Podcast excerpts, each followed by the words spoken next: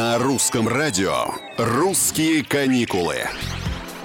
Всем привет, с вами Петр Кузнецов. Туроператоры назвали самые популярные направления в России на осенне-зимний сезон. Как выяснилось, активно развиваются и пользуются таким же активным спросом Дальний Восток, Байкал и Алтай. Эксперты считают э, наш север вообще очень интересным продуктом, так сказали.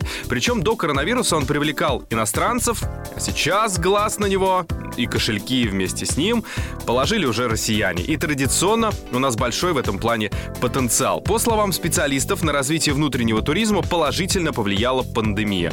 Туроператоры фиксируют серьезную загрузку практически по всей России, начиная с Сахалина и до Калининграда, с Мурманска и на юг. И тут помогло то, что при закрытых границах у нас достаточное количество туроператоров не ушли с рынка, а произошла такая дифференциация их продуктов в сторону того, что они стали серьезно подходить к внутреннему рынку, производить продукт, который оказался в итоге, как мы видим, востребованным. «Русские каникулы».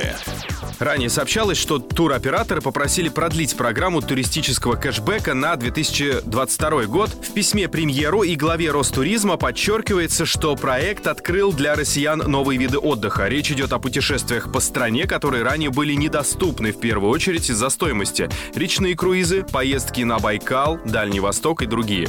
Кроме того, кэшбэк способствовал росту турпотока в межсезонье, поддерживая тем самым интерес туристов к круглогодичному отдыху в России. По мнению туроператоров, наиболее оптимальным для потребителей и бизнеса станет проведение в следующем году акций в период с 10 января по апрель включительно и с 1 октября до конца декабря. Вот так вот весь год уже просчитали. Это «Русские каникулы». Здесь мы помогаем вам отдыхать или планировать отдых.